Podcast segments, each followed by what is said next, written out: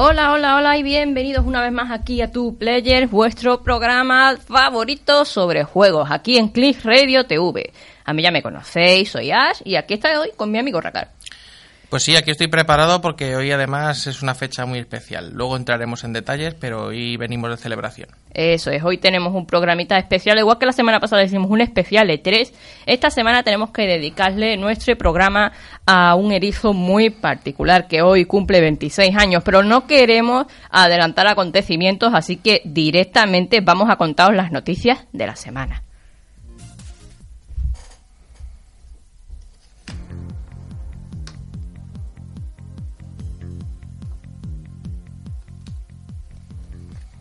Empezamos hablando de Pokémon Go, porque bueno, es un juego que ha tenido muchísimo éxito desde que fue lanzado el año pasado y sigue teniéndolo, aunque no siga siendo la fiebre enloquecida que vivimos el, el pasado verano, todavía tiene muchísimos jugadores y sigue siendo uno de los juegos más rentables de la industria móvil.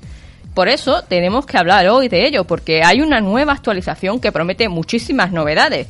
Eh, hace unos meses se hizo un gran cambio en el juego, se incluyeron 100 nuevos Pokémon pertenecientes a la segunda generación, pero ahora se aproxima otro de esos grandes cambios que le dan una vuelta de tuerca a la jugabilidad del título y que nos mantiene enganchados a todos aquellos que estamos locos por los bichitos.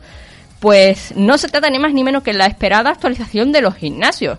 Se ha cambiado completamente la forma en la que nos enfrentamos a los gimnasios del juego ya no te encuentras ahí unos Pokémon que pone alguien a un nivel súper alto y tú intentas ganarlos, sino que encuentras equipos, cada uno de una persona diferente y bloqueando que no se repita el mismo Pokémon. No te vas a encontrar gimnasios con cinco Snorlax invencibles, sino que obligatoriamente eh, solo puedes poner un Pokémon de cada especie en cada gimnasio. Esto desde luego hace que las cosas sean bastante equilibradas, pero no es el último, el único cambio. También en los propios gimnasios, a partir de ahora, los Pokémon perderán motivación.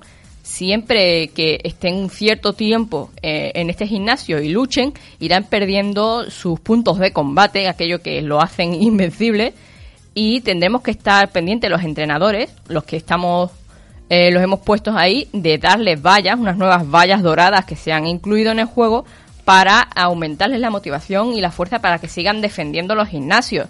Y también al hacer esto recibiremos caramelos de la especie a la que se lo estamos dando. Cosa que es un punto positivo y es algo que ayuda a todos los entrenadores, porque no solo se los puede dar el entrenador que ha puesto el Pokémon, sino que, por ejemplo, si vas a un gimnasio que está conquistado por un entrenador de tu mismo equipo, ya sea el, el equipo sabiduría, el equipo instinto o el equipo valor, pues puedes darles de comer vayas a los Pokémon que estén ahí puestos y te darán caramelos del, tipo de Pokémon que sea, cosa que te puede ayudar a mejorar tu propio equipo. También eh, se incluyen otras novedades aparte de los propios gimnasios, como los caramelos raros, que exactamente igual que hacen en el juego de donde proceden, eh, proporcionarán una subida al, al Pokémon al que se lo des. Es decir, si tú tienes, pongamos, un Pikachu y no tienes caramelos Pikachu y quieres utilizarlo para evolucionarlo en Raichu, puedes darle caramelos raros que se convertirán en caramelos Pikachu al dárselo o de cualquier otro Pokémon. Es, digamos, un caramelo ah, random para cualquier otro Pokémon al que se lo vayas a dar. Esta, además también se incluye el nuevo sistema de incursiones, que es lo que por fin nos va a dar la oportunidad de atrapar Pokémon legendarios. Ahora, en algunos gimnasios te encontrarás un Pokémon súper fuerte que ha sido puesto por ahí por Niantic. No es un Pokémon que lo haya puesto ningún entrenador, al que puedes unirte con otros entrenadores para luchar contra él y al vencerle entre todos te darán la oportunidad de capturarlo. Es así como tendremos la oportunidad de capturar a Pokémon legendarios o Pokémon especialmente fuertes. Desde luego es algo muy interesante, es una vuelta de tuerca a la jugabilidad del título que seguramente anime bastante a los jugadores habituales. Además de todo esto, también se va a celebrar un evento del Pokémon Go Fest en Chicago, o sea que nosotros poquito vamos ahí, donde se van a dar regalos y cosas especiales para los entrenadores, no solo regalos físicos, sino también dentro del propio juego.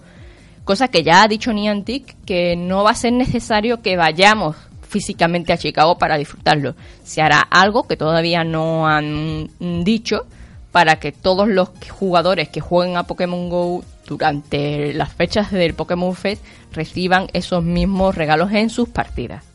Desde luego le, queda bastante vida a Pokémon Go y Niantic poquito a poquito está mejorando el juego y manteniéndolo vivo, cosa que a Nintendo particularmente le viene bastante bien porque gracias a Pokémon Go las ventas de Pokémon Sol y Luna eh, subieron bastante respecto a otros juegos de la franquicia, así que es una genial manera de mantener viva la imagen de Pokémon ante el gran público.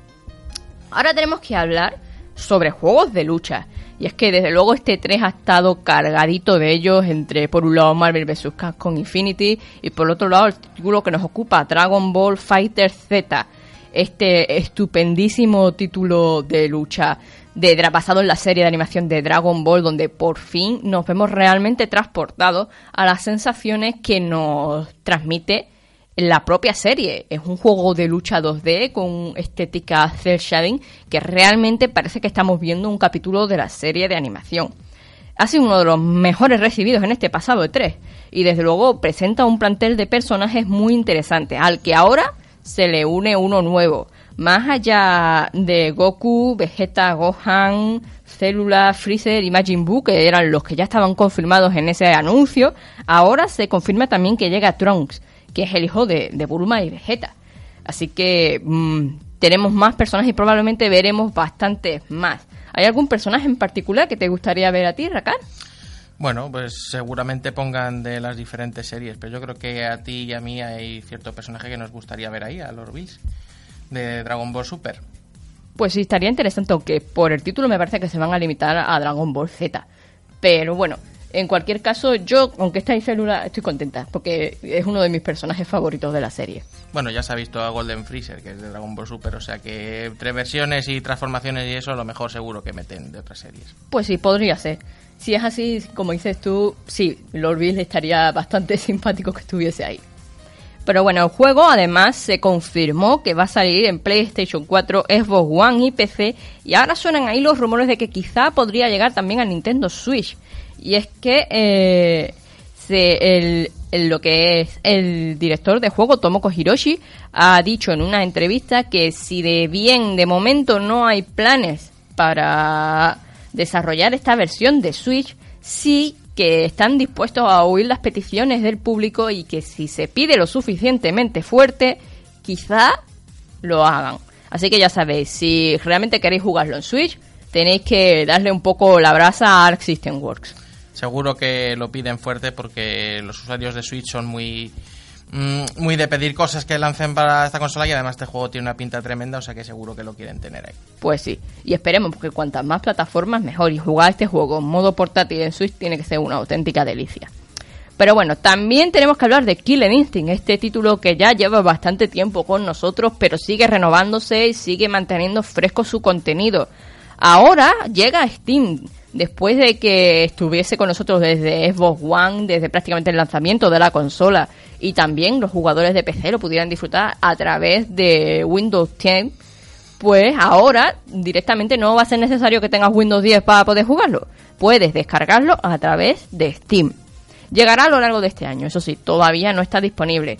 Pero bueno, lo que sí que vamos a tener disponible ya mismito el próximo 27 de julio es un nuevo personaje, Eagle que desde luego también mm, se presenta bastante interesante y que viene directamente de los cómics de, de Killer Instinct. Así que es otro personaje más que se une al plantel ya bastante rico del título que como sabéis es free to play. Tú puedes descargar el juego gratuitamente, te viene con uno o dos personajes base gratuitos y te vas descargando el personaje que te guste mm, pues aparte, simplemente. También hay versiones recopilatorias que te traen varios personajes en las temporadas, que por lo menos en Xbox One.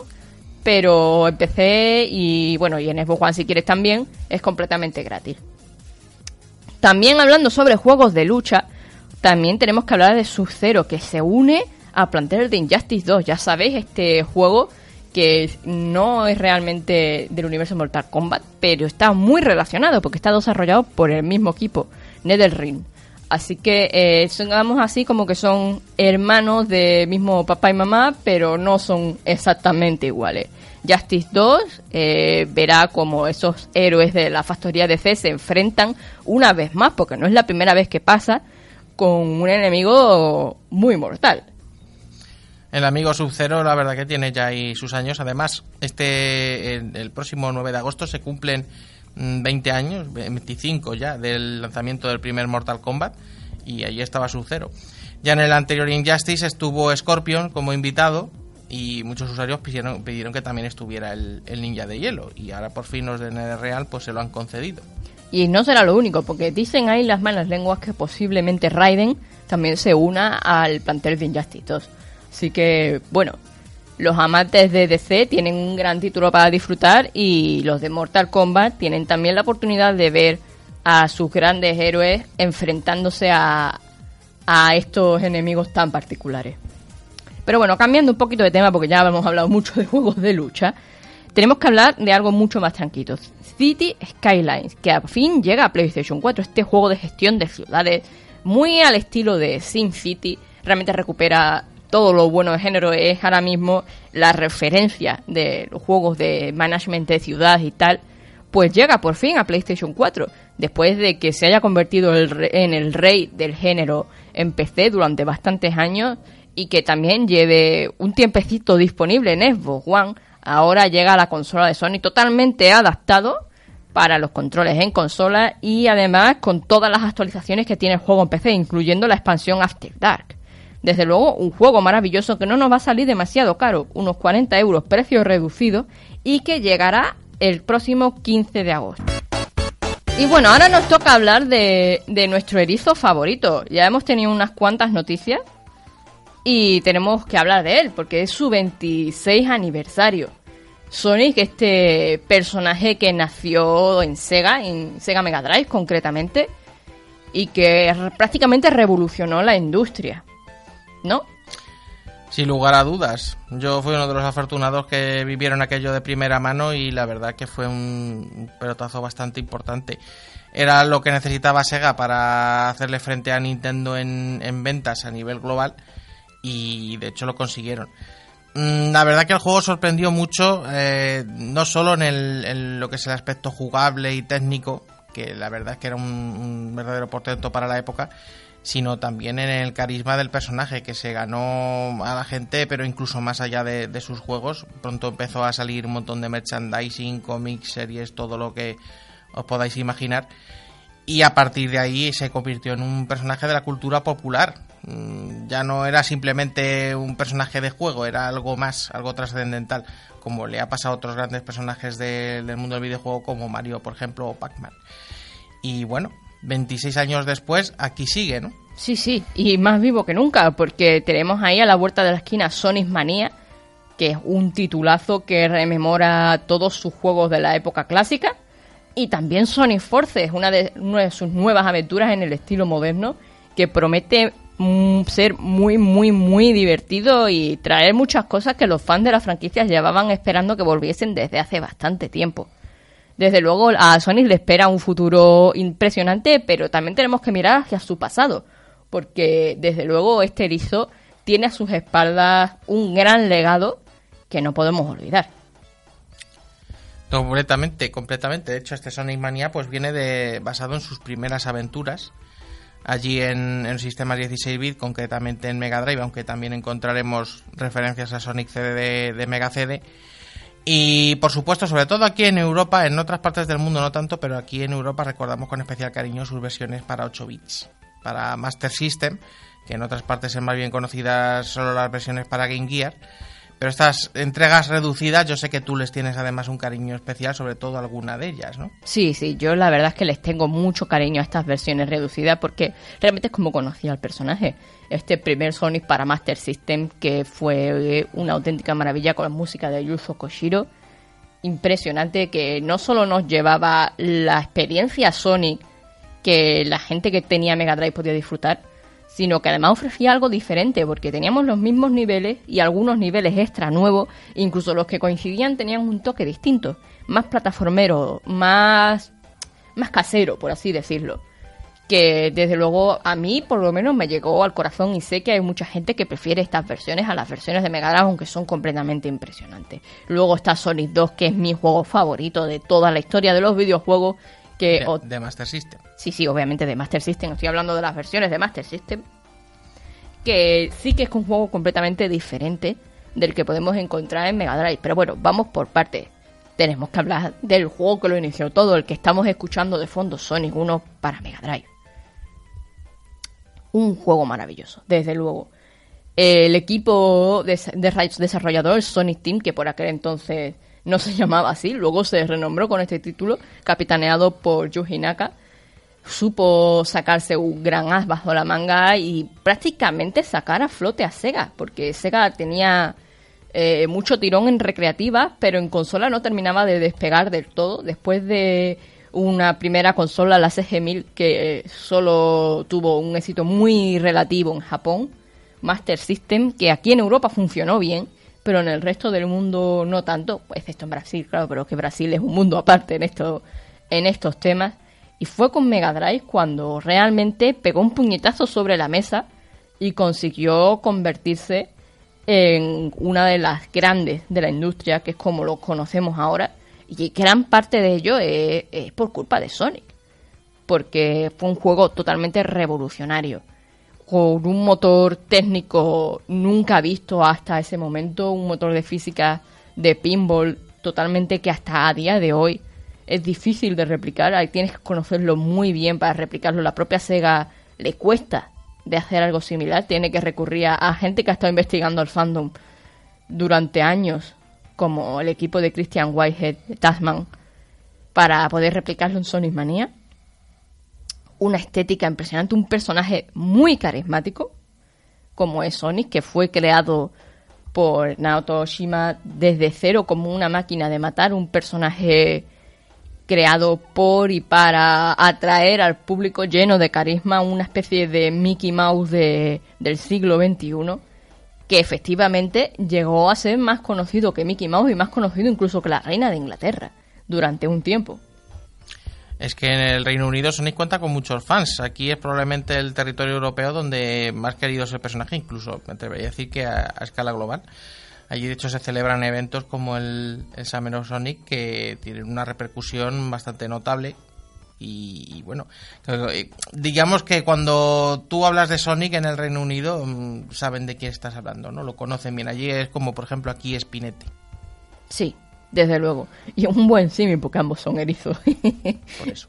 Pero sí, sí, Sonic es un personaje que forma parte de la cultura popular, especialmente allí en Reino Unido, pero en todo el mundo. Realmente Sonic es uno de los emblemas de esta industria y que probablemente sin él eh, nos faltarían muchas cosas porque fue realmente lo que hizo que la industria se pusiese las pilas y se iniciase esa rivalidad entre Nintendo y Sega que tanto bien le hizo al crecimiento de la tecnología y de la industria del videojuego en general, tanto crecimiento produjo. Eh, una de las, las, cosas que realmente innovó fue el dar el salto en técnico, sobre todo en lo referente a los juegos de plataformas, iniciando lo que podríamos llamar una época dorada del género. Hoy en día estamos acostumbrados a que los géneros que manden sean, pues, por ejemplo, shooters o cosas por el estilo, pero en aquel entonces fueron los juegos de plataformas. Prácticamente cada mes salían varios títulos viniendo a competir, a ofrecer nuevas experiencias para el género, y esta revolución eh, vino gracias a Sonic 1, porque demostró de lo que eran capaces los 16 bits con, este tipo de juegos. Y después llegaron muchas grandes joyas, tanto en, Mega Drive como en Super Nintendo. Ambas consolas se pusieron al, a dar el máximo para mantener esa rivalidad y para ver cuál era la que ofrecía el mejor juego de plataformas del momento, que era lo que buscaban más los usuarios del momento.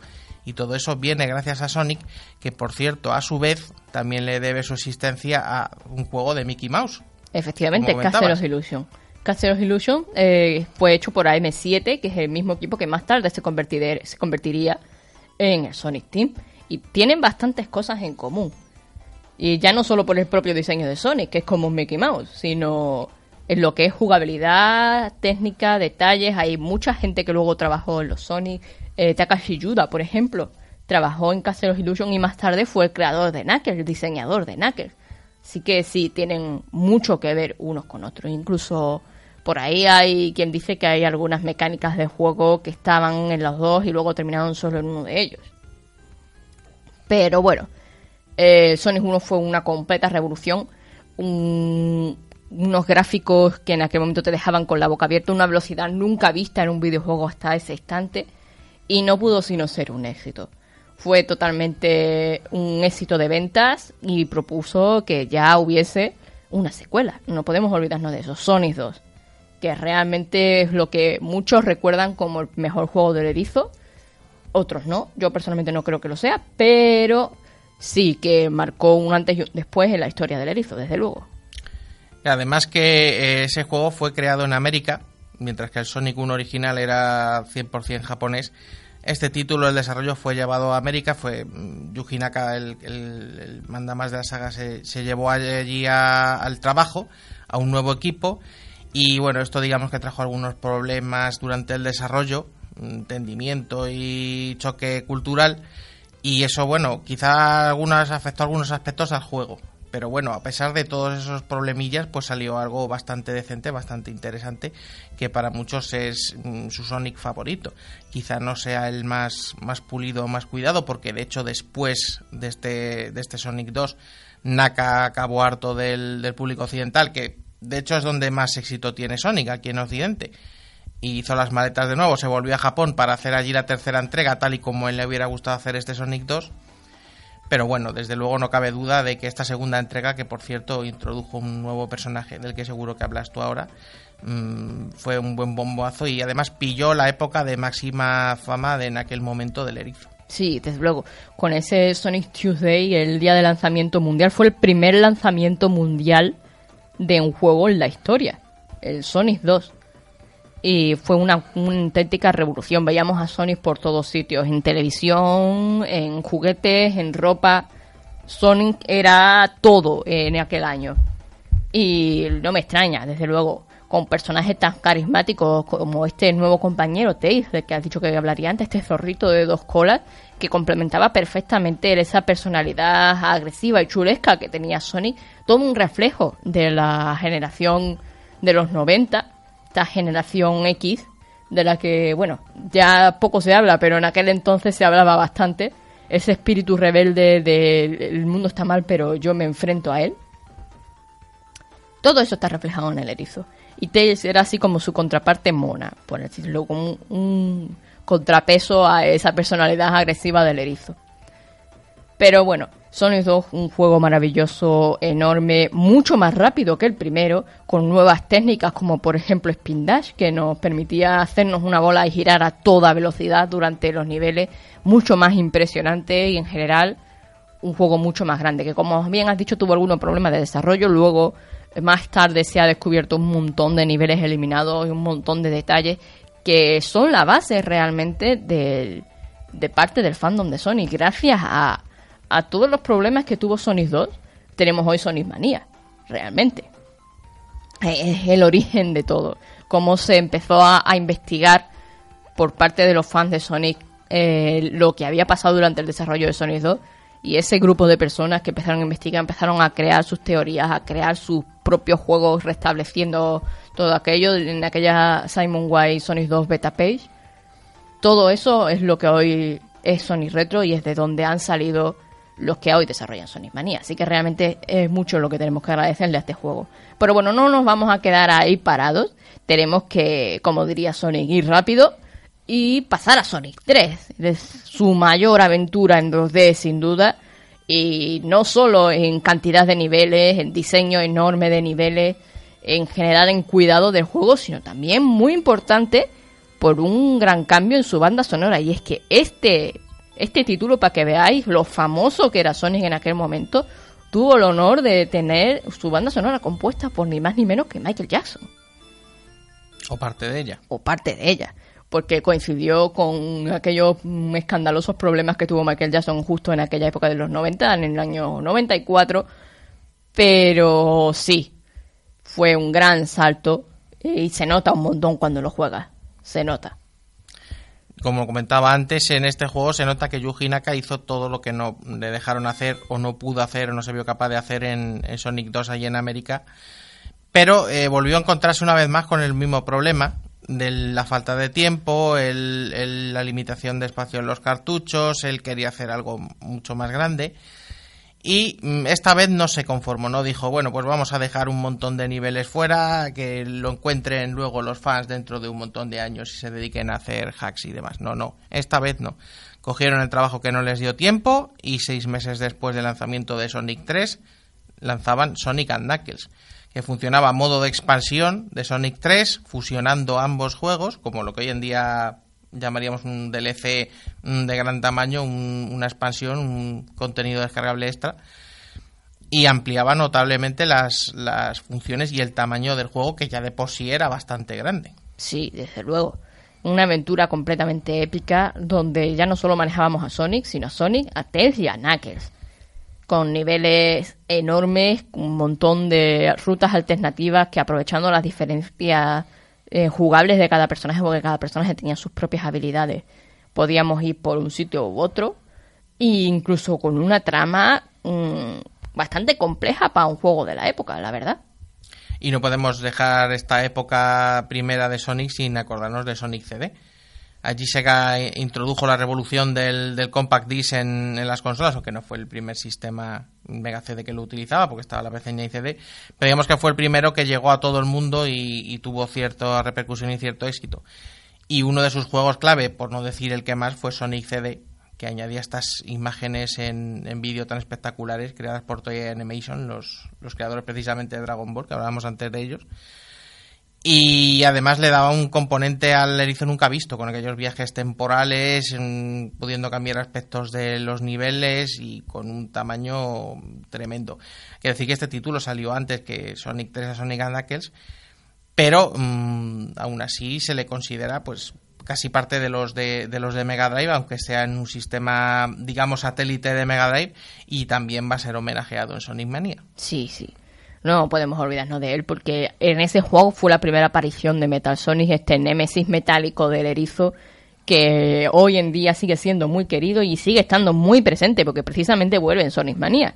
Vuelve como uno de los villanos en Sonic, eh, perdón, en Sonic Mania no, en Sonic Forces, perdone. Vuelve como uno de los villanos de Sonic Forces. Así que, bueno, también tenemos que seguir adelante en la época Saturn porque fue bastante convulsa para pobre erizo eh, no tuvo una gran aventura plataformera, aunque estuvo a punto de tenerla, con varios juegos cancelados. Aquel Sonic Stream que estaba haciendo el Sonic Technical Institute, Sega Technical Institute en Estados Unidos, que no llegó a buen puerto, y dos juegos de plataformas en 3D que estaban haciendo el Sonic Team en Japón, que tampoco llegaron a salir a la venta. Pero bueno, de todo aquello por fin fueron aprendiendo y sacando experiencia para lo que vendría después, que es Sonic Adventure, donde con él por fin el erizo daría el salto a las 3D, ese salto que tanto costó dar mm, durante años, que tan caro le costó a la Saturn por no tener un, juego principal del erizo, pues por fin ya en Dreamcast tuvimos de inicio una gran aventura que hacía honor al, al nombre que merecía Sonic. Sí, desde luego. Un fue un salto increíble. Cambiaron el aspecto de Sony, un diseño más acertado para principios de los 2000. Bueno, este juego salió en 1998, en Japón en 1999, aquí en Occidente. Y desde luego es lo más grande, que el, salto más grande que ha dado Sony nunca. Un mundo enorme, lleno de vida, con hubs enormes donde podíamos pasear y hablar con personajes por allí eh, unos niveles llenos de velocidad, diferentes jugabilidades con varios personajes, Sonic, Tails, Knuckles, Amy de Sonic CD, eh, Big, el gato que hace su aparición estelar e, en este título, o Gamma, el robot, cada uno de ellos con tramas diferentes que se van entrelazando para dar lugar a la gran trama del juego, ese enemigo caos, gran monstruo, dios de la destrucción, en general, una aventura enorme y épica a la altura de lo que el erizo merecía en aquel momento. Y si Sonic Adventure supuso un cambio y una revolución importante, no fue menos con Sonic Adventure 2.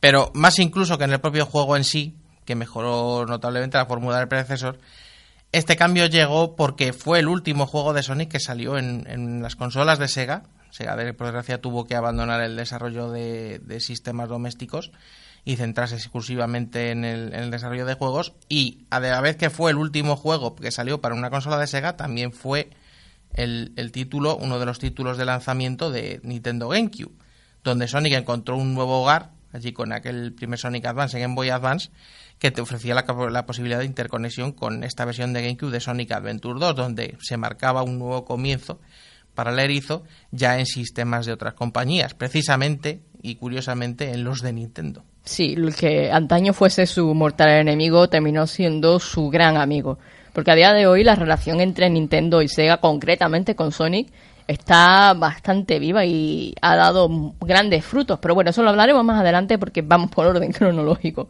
Sonic Adventure 2 y Sonic Adventure Battle es un juego que nos ha llegado a muchos.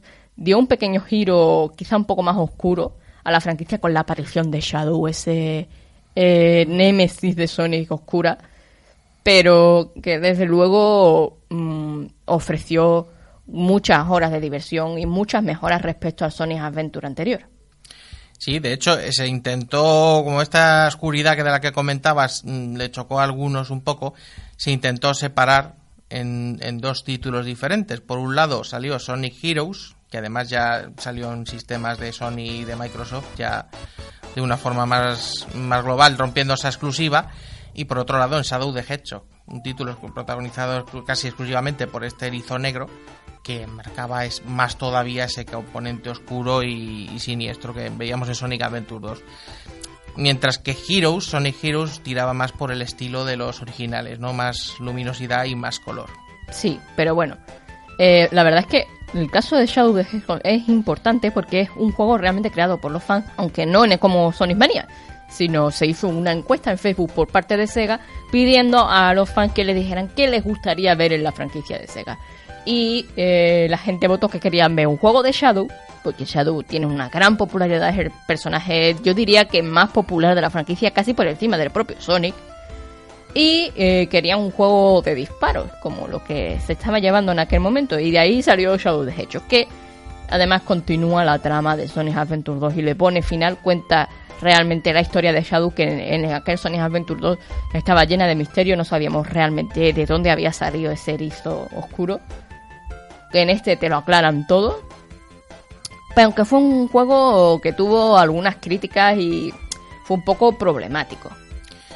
Sin duda, esa oscuridad aún mayor que la que vimos en Sonic Adventure 2, aunque ya se había separado de la línea principal de Sonic, pues mm, chocó demasiado a algunos y empezó a generar una serie de críticas y de quejas sobre la, franquicia que hicieron a Sonic Team ponerse las pilas y decir, bueno, vamos a, volver al, camino que no debíamos abandonar y vamos a buscar lo que podría ser un tercer Sonic Adventure, ya aprovechando la potencia de las consolas de por entonces nueva generación. Sí, y de ahí nació Sonic 2006, llamado realmente Sonic the Hedgehog, como el primer juego. Inicialmente se pensó como una especie de reboot de la franquicia, pero se quedó ahí. No pasó de eso. Es un juego que sigue la estela de los Sonic Adventure, con una trama compleja, varias jugabilidades, en este caso manejamos a Sonic, a Shadow y a un nuevo erizo llamado Silver con poderes telequinéticos, que igualmente tiene sus tramas separadas y al unirse forman una trama mayor como los Sonic Adventure. Este juego causó mucha expectación porque gráficamente impresionaba bastante en su momento, pero desgraciadamente ha quedado en la memoria como infame por los problemas de desarrollo que tuvo, que prácticamente lo hacen injugable a día de hoy. Este es un caso, hablábamos antes de problemas de desarrollo en Sonic 2 para Mega Drive, pues este es un caso de que estos problemas de desarrollo a veces se pueden salvar y puede salir un, producto bueno y otras veces no, no tanto. De hecho, el, desastre era tan previsible y tan, tan profundo que Yuji Naka, el creador del erizo, el padre de Sonic, por así decirlo, decidió hacer las maletas, marcharse de Sega. Digamos que se hartó un poco de que los contratos ajenos a él y externos mm, de Sega con otras compañías pues le afectasen a su trabajo, imponiéndole fechas de, de publicación y demás y abandonó Sega. Y a día de hoy pues sigue fuera, sigue en cierto modo vinculado a la compañía, de vez en cuando sigue mm, haciendo cosas con ellos, pero por desgracia, pues Sonic quedó huérfano de padre y, tuvo que adaptarse a los años que vinieron después tras este, este tremendo bache. Sí, porque precisamente ahí es donde digamos que empieza otra vez de nuevo esta relación especial con Nintendo, porque a raíz de Sonic 2006 empezaron a salir juegos exclusivos en las consolas de Nintendo como Sonic y los Anillos Secretos, que realmente no es más que la versión de Sonic 2006 que iba a salir para Wii, pero que terminó diversificándose en un juego único con una estética diferente de los Storybook series basados en cuentos. Este concretamente está basado en las mil y una noches, donde Sonic eh, va al desierto y tiene mogollón de aventuras con una jugabilidad diferente on-rise, pero que en su momento estuvo bien recibido. Mm. Mientras que Sonic buscaba esa originalidad, sobre todo en el aspecto jugable en, las consolas de Nintendo, en otros sistemas más grandes mm, se buscaba volver a un camino mm, más espectacular, ¿no? Más aprovechando ese potencial gráfico extra y sobre todo algo grande. Esta vez, si, en Sonic 2006 los problemas habían venido por la falta de, tiempo de desarrollo y demás, esta vez se ganó, eh, le dio todo el tiempo del mundo, presupuesto, el mayor presupuesto que había tenido jamás un, juego del erizo, y así comenzó a gestarse la siguiente gran aventura de Sonic, que sería Sonic Unleashed. Sonic Unleashed, donde veríamos el, el, origen, el principio de esta jugabilidad bus, que es a día de hoy la que tenemos en los juegos principales del erizo eh, que viene un poco de los Sonic Rush para Nintendo DS, que no hemos hablado de ellos, pero también son importantes, los juegos portátiles del erizo. Este Sonic Rush eh, era basado básicamente en velocidad y tomaron mucho de ello para Sonic Unleashed. Tenemos los niveles diurnos con Sonic, en el que eh, recorremos niveles enormes basados en elementos del mundo real, de pues zonas como por ejemplo África, o mm, la Antártida, China, un montón de países, incluso Europa, con Espaconia. Sí, aunque esta parte de Sonic, en la que manejamos a Sonic tradicional, fue bien recibida y aplaudida y con ese estilo gráfico tan bueno, la otra contraparte que ofrecía el juego no tanto. Y es que, eh, aunque originalmente se planeó que pudiéramos controlar a Knuckles como complementa a Sonic con una jugabilidad diferente, más en plan hack and slash, una especie de, God of War o juego de acción de la época. Al final, eh, bueno, digamos que había algunas quejas sobre los amigos de Sonic, querían que el erizo tuviera el protagonista, el protagonismo absoluto, y Sega decidió, pues bueno, vamos a transformar a Sonic para que pueda encajar en esa jugabilidad y darle un nuevo aspecto. Y así llegó el Werewolf. Sí, este erizo lobo, que realmente es el mismo Sonic, solo que cuando ve la luna llena se convierte en un ser enorme con aspecto un poco de lobo, monstruoso, sí. Que eso realmente es la dualidad y la trama de, Sonic Unleashed, como Sonic tiene que salvar al mundo convertido en lobo, básicamente. Es la historia de Jekyll y Hyde. Hmm. A raíz de esto se volvieron a desatar las quejas, las críticas y que pedían a que Sonic volviese a un camino previo anterior a todas estas ideas y precisamente a raíz de eso, pues nació un nuevo movimiento de Sega de decir, bueno, pues vamos a intentar hacer caso a lo que nos dicen y crear cosas que nos llevan pidiendo mucho tiempo. Como por ejemplo Sonic 4. Que Sonic 4 venía precisamente de toda esta tradición portátil de la que hablabas antes, sobre todo con, con DIMS, una compañía que era la que se encargaba de, de hacer las versiones portátiles de los juegos del erizo, que fue a la que se le encargó este Sonic 4 este, este juego que durante muchos años habíamos estado pidiendo los fans. Y bueno, finalmente por fin Sega nos hizo caso, lo decidió desarrollar, eso sí, solamente en descarga. Y por desgracia el juego tampoco estuvo exento de polémica. No, la verdad es que la opción de usar a, Sonic moderno con los ojos verdes en un juego clásico no sentó bastante bien en el fandom. Y aparte el juego en sí tampoco llegaba a los estándares de lo que podríamos esperar en un Sonic 4 tenía unas físicas que para nada rendían homenaje a las originales. Y bueno, se notaba que realmente es lo que, lo que es. Es un juego de Sonic para móviles, lo que decidieron ponerle el nombre de Sonic 4 y sacarlo en consola. Sí, la verdad es que aunque los, aunque los fans no lo recibieron del todo bien porque se alejaba, no llegaba al nivel de los, de los primeros juegos de Sonic, a nivel general sí que fue relativamente bien recibido y de hecho mm, suscitó después de desarrollar un, segundo episodio mm, continuando la historia.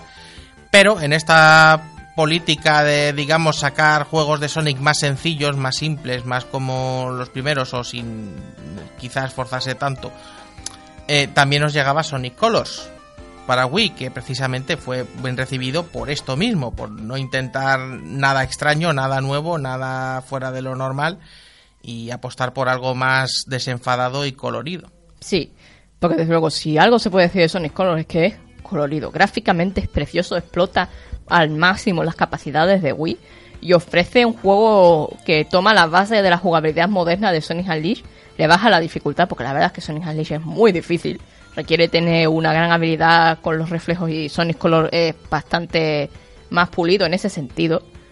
Pero ofrece una gran aventura solo con Sonic y en niveles tipo diurnos. Así que es lo que la gente quería en aquel momento. Sí, aunque curiosamente Sega no se propuso nada especialmente fuera de lo normal con Colors, ¿no? Es como que lo sacaron a ver qué pasaba y precisamente fue bien recibido. El juego en el que se esmeraron y pusieron toda la carne en el asador fue precisamente Sonic Generations, en el que se tomó buena nota de todas estas, estas quejas a lo largo de los años, se recuperó al Sonic clásico y se decidió rendir homenaje a toda la saga Sonic. Sí, Sonic Generations fue un juego que se lanzó para celebrar el 20 aniversario del erizo. Recordamos que hoy estamos celebrándole el aniversario 26 y fue un juego que recuperaba niveles clásicos de toda la franquicia junto a Sonic clásico. Y es que si solo se quería jugar con Sonic, aquí jugamos con él por partida doble. Por un lado tenemos al Sonic eh, moderno de a partir de Sonic Adventure y por otra tenemos otra vez el diseño clásico de Sonic con niveles en 2D que homenajean los juegos clásicos de, de, Mega Drive y no solo ellos, porque también hicieron niveles en 2D para juegos más modernos, como por ejemplo los Sonic Adventure, que fueron muy bien recibidos y muy queridos. Y bueno, la verdad es que aunque Sonic Generations fue bien recibido en críticas y en general por los usuarios, tanto por fans como usuarios generales, la verdad es que las ventas no terminaron de acompañar al, título. Entonces esto llevó a Sega a plantearse mm, qué estaba pasando.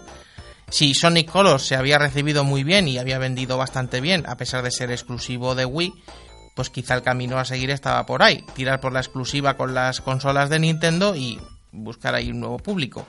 Así nos llegaba el anuncio del lanzamiento exclusivo de varios juegos de Sonic para consolas de Nintendo, concretamente para la nueva máquina por aquel entonces, para Wii U. Y así llegamos hasta el siguiente juego grande del erizo, Sonic Lost World. Sonic Lost World, que realmente no es más que un Sonic Color 2, toma una estética que recuerda bastante al cancelado Sonic Stream. Son mundos tubulares eh, donde la gravedad va a su bola. Podemos andar por debajo de, las paredes y utilizar el parkour, una nueva técnica que se incluyó en este juego que nos permite precisamente eso, andar por las paredes, a niveles en toda velocidad, con una estética que en cierto modo recuerda un poco a Mario Galaxy también y que es algo intencional, porque si bien los Sonic en consolas de Nintendo funcionan bien, también es cierto que los que son exclusivos de consolas de Nintendo, exceptuando eh, algunos más de la época Wii, o sea, a partir de Sonic Color, están muy adaptados al público de Nintendo, tienen un toque Mario, que eso creo que es lo que hace que vendan bien en esas consolas porque lo adaptan al público de esas consolas. Pues sí, y ciertamente, mm, volvemos un momento al origen de Sonic, para recordar un cierto hecho y es que cuando el personaje se creó en Japón, en, América el personaje chocó demasiado, ¿no? Su estilo era demasiado agresivo, demasiado gamberro para, el, público occidental y decidieron rebajarlo un poco y cambiarle ciertos aspectos, creando así lo que aquí en Europa acabamos conociendo como Sonic. Entonces, esa rivalidad entre Sega Japón y Sega América en aquel entonces dio capítulos mm, para contar durante horas y horas sobre diferencias que tenían entre ambos sitios. Hablábamos antes de los problemas del desarrollo de Sonic 2. Y en cierto modo, Sega América siempre ha estado mm, queriendo crear un Sonic aparte, un Sonic pensado para el público occidental a su estilo, alejado del concepto que tenían en Japón que ese concepto japonés es más el que entendemos todos por Sonic. Sin embargo, eso les llevó a, crear una nueva subfranquicia de Sonic, precisamente pensada en, captar nuevos fans en Occidente, pensada en, en los tiempos actuales, en el público mm, occidental, concretamente el norteamericano, y así nos llegaba Sonic Boom. Sonic Boom que no vino exento de polémica porque se rediseñó completamente a los personajes y esto no caló demasiado en el público, por lo menos a primera vista. Eso sí, es un, es un rediseño dirigido al público infantil y a los niños sí que les gusta bastante. Así que es una cosa curiosa. Tenemos a Sonic que le pusieron un pañuelito y vendas, o a Tails con un, un cinturón con herramientas, Amy con un nuevo vestido más actual, y Knuckles, que quizás sea el más cambiado y el más polémico porque le hicieron crecer bastantes centímetros y bastantes kilos de músculo extra. Curiosamente, los juegos que se basaron en esta subfranquicia, hay que dejar bien claro que es un spin-off, la serie principal de Sonic iba a continuar su camino habitual. Eh, uno de ellos, el principal, el que iba a salir para Wii U como exclusiva, que era Rise of Lyric, tuvo notables problemas de desarrollo, precisamente por esta decisión de Sega de hacerlo exclusivo de las consolas de, de Nintendo, este acuerdo con Nintendo y quizá no llegó todo lo bien pulido que debería haber llegado. Volvimos otra vez a los viejos errores del pasado. Sí. Este fue encargado un equipo externo, Big Red Button, creado por eh, ex componentes y ex trabajadores tanto de Insomniac Games como de Naughty Dog. O sea, que tenían bastante experiencia en juegos de plataforma. Y crearon un título más eh, de mundo abierto, más basado en el combate, un poco diferente a lo que estamos acostumbrados a ver eh, en Sonic, pero que personalmente creo que no estaba nada mal tampoco. Sí, la verdad que el juego salió relativamente bien para los problemas que había tenido, pero daba igual, el, daño ya estaba hecho, ese nuevo diseño no había gustado nada a la gente y pues eh, internet se inundó de quejas y críticas hacia esa nueva su franquicia de Sonic. Curiosamente la serie, la serie de televisión creada mm, en torno a Sonic Boom, sí que cumplió su objetivo, gustó mucho a los, sobre todo a los niños, ha arrasado en audiencias en todo el mundo, sigue haciéndolo porque la serie continúa y a día de hoy, pues si preguntas a cualquier niño por Sonic, probablemente te lo asocie con este Sonic de Sonic Boom. Sí, de hecho ahora mismo la serie está nominada a los Teen Choice Awards de, de la Fox, así que éxito ha tenido bastante y yo creo que es una de las mejores rendiciones que hemos tenido de Sonic en televisión nunca.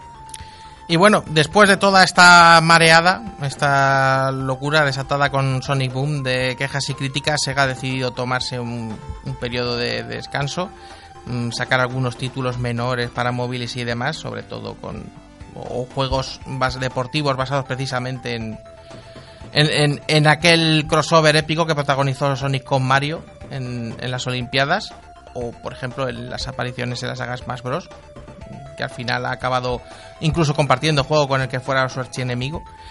Y bueno, hoy en día parece ser que Sega ha decidido mm, tomarse las cosas de verdad en serio y decir, bueno, pues vamos a ofrecer algo para los diferentes tipos de usuarios de Sonic, pero de gran calidad. Y aquí vienen Sonic Mania y Sonic Forces. Sí, Sonic Mania, que ya lo hemos comentado antes, es una vuelta a los orígenes hecho por fans de Sonic que entienden la franquicia a la perfección que llevan años haciendo sus propios juegos de Sonic y ahora por fin eh, pueden hacerlo de manera oficial.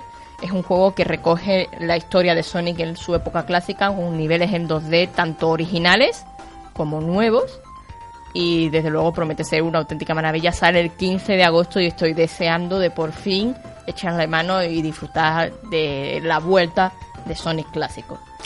Por otro lado, Sonic Forces, pues como decíamos, vuelve a ese estilo Adventure que muchos fans demandan, un estilo más, más serio y en tramas y demás. Y, bueno, veremos a ver en qué queda todo. En cualquier caso, se presenta un futuro prometedor para el Erizo con dos títulos muy grandes que parece que han sido bien recibidos y veremos a ver qué nos trae.